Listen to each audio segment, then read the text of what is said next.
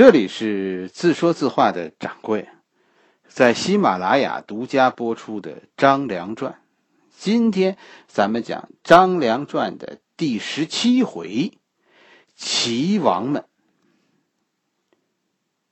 我们以前说过，是吧？秦国在六国灭亡以后，对各国的贵族采取了一定的优待政策。你比如张良，是吧？张良就可以到处去游学。实际上啊，游学这在普通秦国百姓看来是不可思议的事情。当然，张良就是利用游学的机会来策划实施对秦始皇的刺杀行动的。但这种对贵族的优待是不包括对王族的。你看，韩王一家几乎死绝了，魏王一家遭到流放。秦国是优待各国的贵族。而灭绝了各国的王族，就是分化瓦解，让各国的贵族不起来造反。这种政策，其实你从你从项梁一家来看，其实是成功的。要不是陈胜吴广打着项燕的旗帜起义，我看其实项燕项梁就是一个安顺平民。对王族的迫害呢，也有一个例外，这就是齐国。齐国因为是投降的，所以齐国的王族和贵族呢，就都保留下来了。人多力量大，可这个人多力量大这句话是说干活的人人多力量大，可没说当头的人多力量大，不是吗？陈胜吴广起义的时候，齐国就乱了。你像韩国、楚国，这找个王的后裔很麻烦的。但齐国呢，是大家争着做。《史记》中就记录了有这么田家的一家哥仨的故事，在《史记》中呢，就是田丹列传。田丹、田荣、田横这哥仨起来造反，田丹是大哥，田荣是老二，呃，田横是老三。不同的书里呢，对这哥仨的关系的描述啊不同，是吧？我是认为《史记》说的这个应该是对的。就这个，这三个人啊，三兄弟啊，不是亲兄弟。这田丹是一支的，田荣和田横是亲兄弟。因为田丹死了以后啊，大家认为田荣接班不合法。如果他们是亲兄弟，应该没有这个说法。哥哥死了，弟弟接班，这有什么可质疑的呢？除非说田丹和田荣不是亲哥俩。田丹的家里呢是有一个仆人参加了陈胜吴广的起义，咱不知道这个仆人后来是逃回家来，还是说接受了使命回家来来联络田家举事。反正这个仆人他是暴露了。就官府呢开始抓捕他，据说呢田丹就把这个人绑了起来，带着一帮人就去县衙，说是要把这个人，呃交给政府法办。县官很高兴，就出来接见田丹了。田丹这帮人呢就突然就掏出家伙，把把县令杀了，夺取了县衙。从这儿这一家人踏上了反叛之路。齐国宣布独立。挑头的就是田丹，你听好，田丹是齐国王族的后裔，确实是他的地位，大家是不好反驳的。虽然其他的王族不服，但一时也说不出来，毕竟人家胆子比你们大，不是吗？人家先出来造反的。但是田丹的齐国呢，走的还是战国的齐国的老路，就是。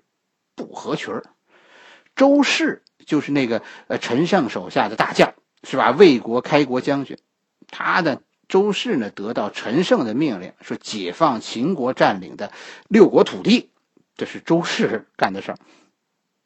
周氏呢就遭到了齐军的抵抗，我们自己已经解决了，不用你们楚军，你不能进入我们齐国。周氏最后不得不撤军。实际上，齐国在田丹的领导时期就是游离在各国以外，他算是单干的个体户。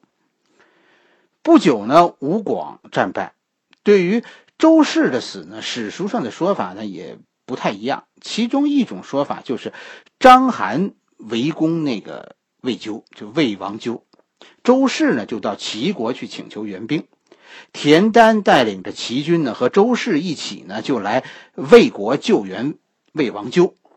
结果呢，章邯来了一个历史上著名的偷袭。任贤梅、马勒口，就是这个故事里流传下来的。就什么意思呢？任贤梅、马勒口，就是为了不出声音。章邯命令每个士兵嘴里叼一木棍马勒口就是马嘴里勒上勒上一个布条，就不让马出声，意思就是悄悄的进去，出声都不要。原来是来救援别人的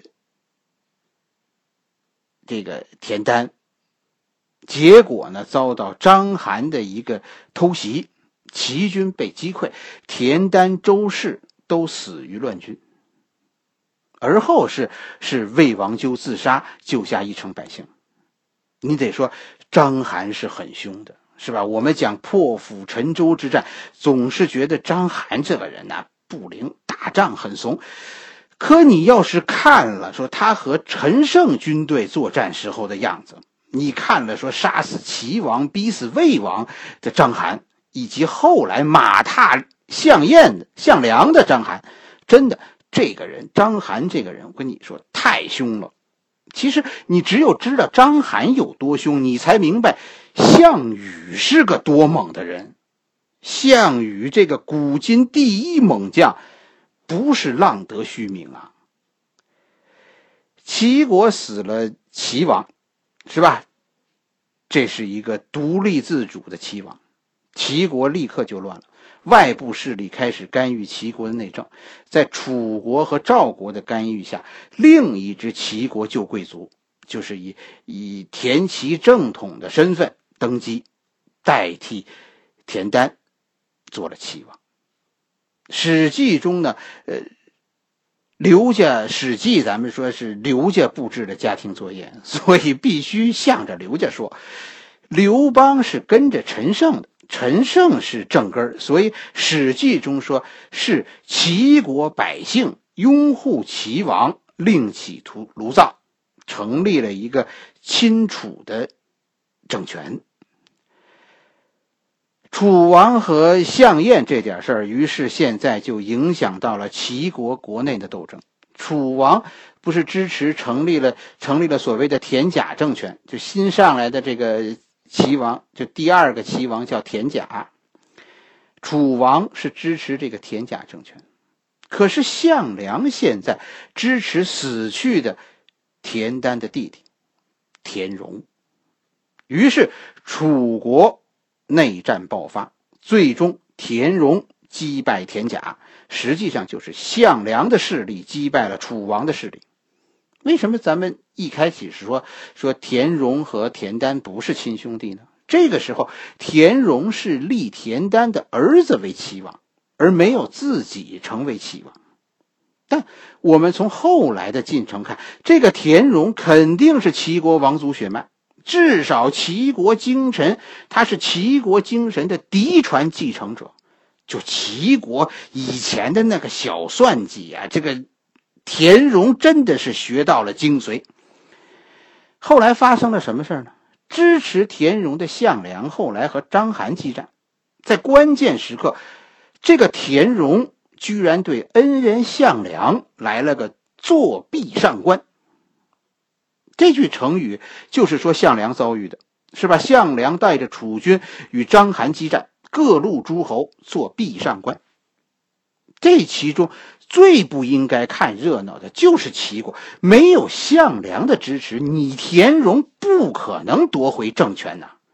也因此，就因为这件事齐国以后和项家，就以后的项羽，不共戴天，最终项梁兵败，被章邯杀死。有趣的是，项羽最后啊，没记恨章邯，可恨死了这个做壁上观的。田荣，田甲虽然败给了田荣，但是田甲呢逃到了楚王那儿，得到楚王庇护。另一支呢，就是田甲的宰相和大将军呢，都逃到了赵国，就导致齐国与楚国、齐国与赵国的关系就算是彻底破裂了。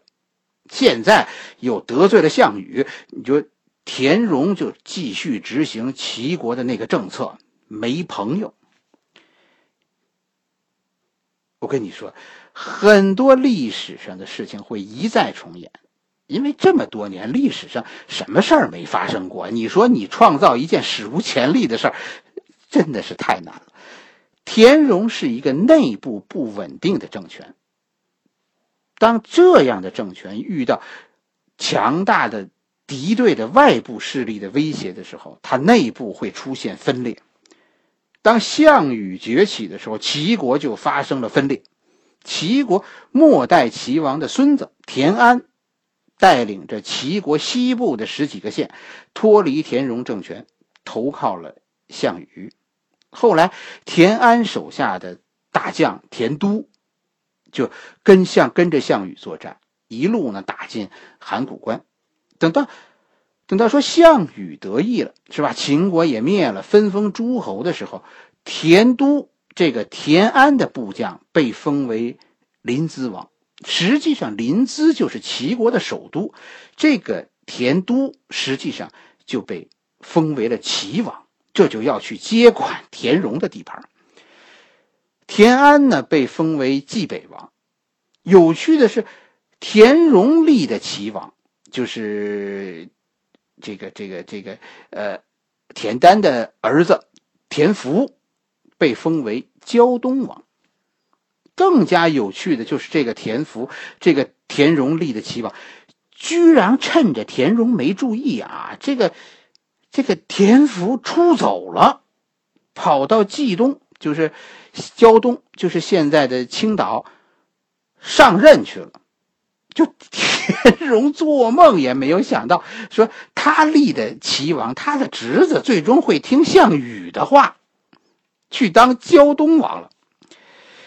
田荣现在的处境叫众叛亲离，田荣现在陷入痛苦的战争，因为大家都反对你，而你呢，却不得不继续走下去，并没有一座小岛可以容纳田姓人避难，现在没有，以后也没有。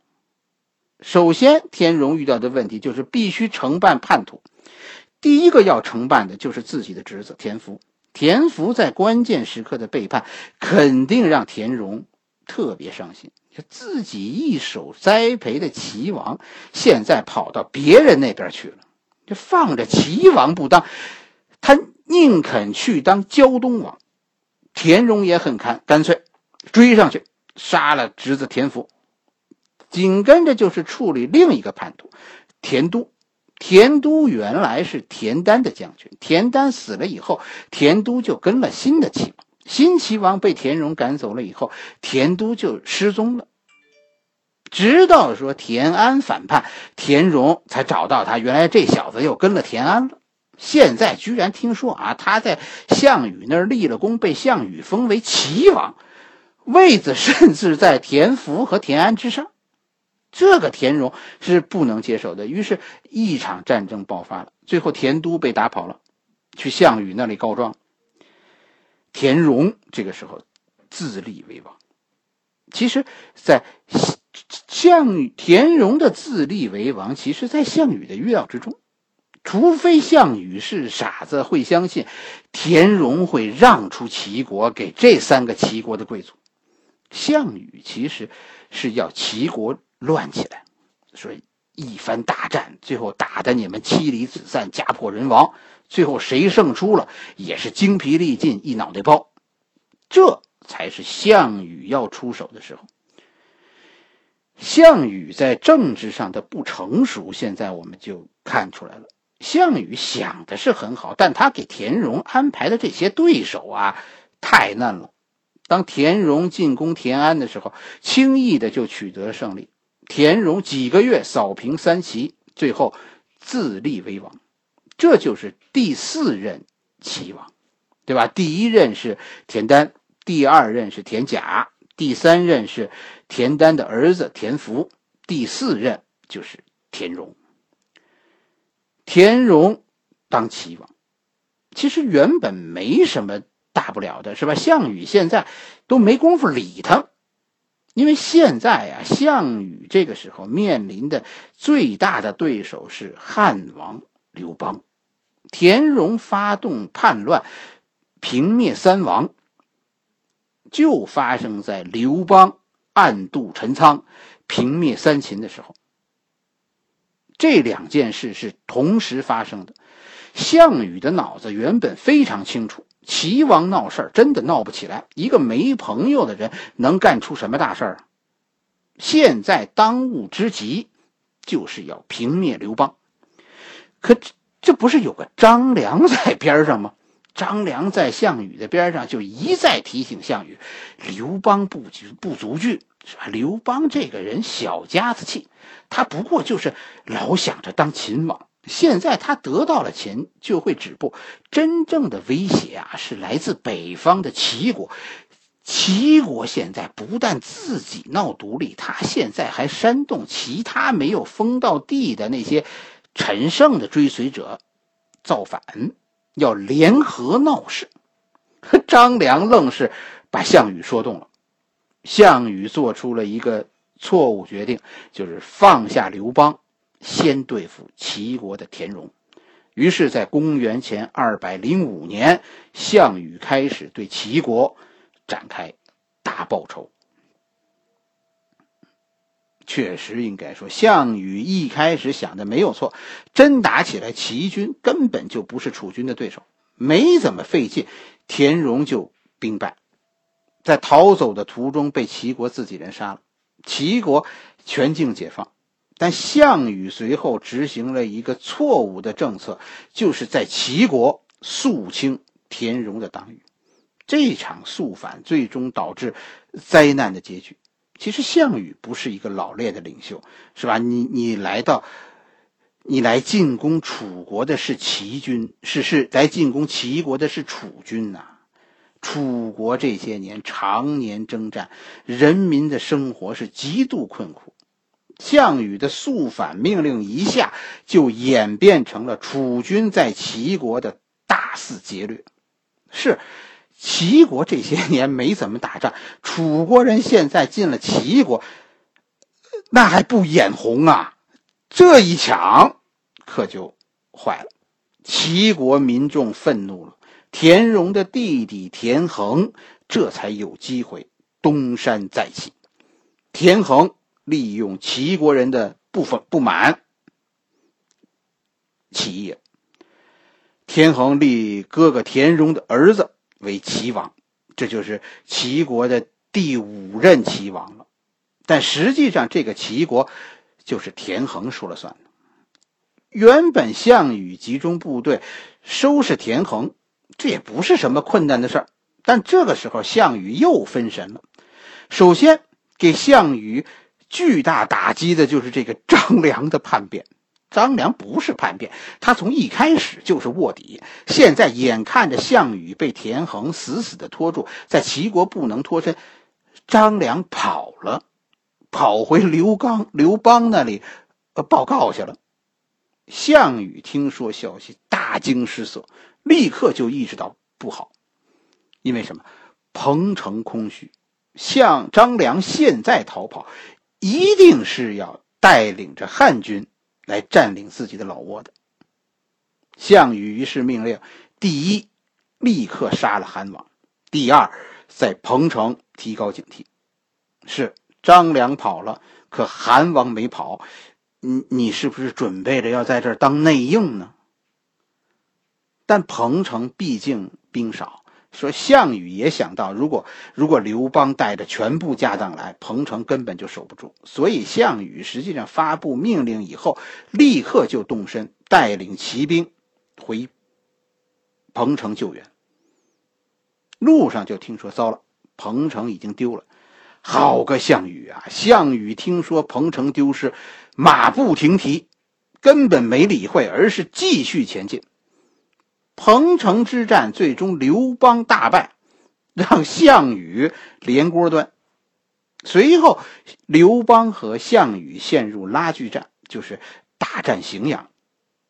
田横借这个机会占领了整个齐国，项羽也不得不和田横讲和。齐国和楚国现在算是两不相干。刘邦在荥阳拖住项羽，随后咱们知道就打出了那记左勾拳，韩信、曹参横扫五国，将不肯听从刘邦招呼的诸侯一一扫灭。韩信此时遇到的最大敌人。就是齐国，《史记》中记载了利益姬和韩信的一场争执。利基啊，是刘邦手下的一个著名谋士，这也算是一个狂生，《史记》中有他的记载，就利基。曾经啊，利基是我心中的偶像，做一个有真才实学的狂生，然后纵横天下，抱着一颗为知己者死的心。真的，这是人生的一种畅快淋漓。可惜，就是那都是呃很多年以前的事情了。利基这个人，我觉得我以后会讲，带着我全部的感情，给你讲我曾经的梦想。但在这儿，我们知道这是这是汉王身边的一个重要谋士，你知道他的这个身份就 OK 了。史书上把利姬的死说成是韩信的责任。对吧？利姬以说客的身份，以说客的身份去游说，呃，田横和齐王。最后田横动心了，就就答应了归顺刘邦。此时呢，齐军和汉军正在济南历城这个地方对峙，齐军就放松了警惕，这不都和谈成功了吗？齐国归降了，所以齐军就放松了警惕。而这个利基呢，是作为人质。作为两国和平的人质，就被留在了齐国。但韩信这个人有野心，韩信实际上是相中了齐国，认为齐国是自己发家的最佳选择，所以韩信是一定要得到齐国的。于是韩信就不顾利益姬的死活，偷袭历城，同时兵分两路对齐国展开。背信弃义的大举进攻，利基最后被齐王杀了。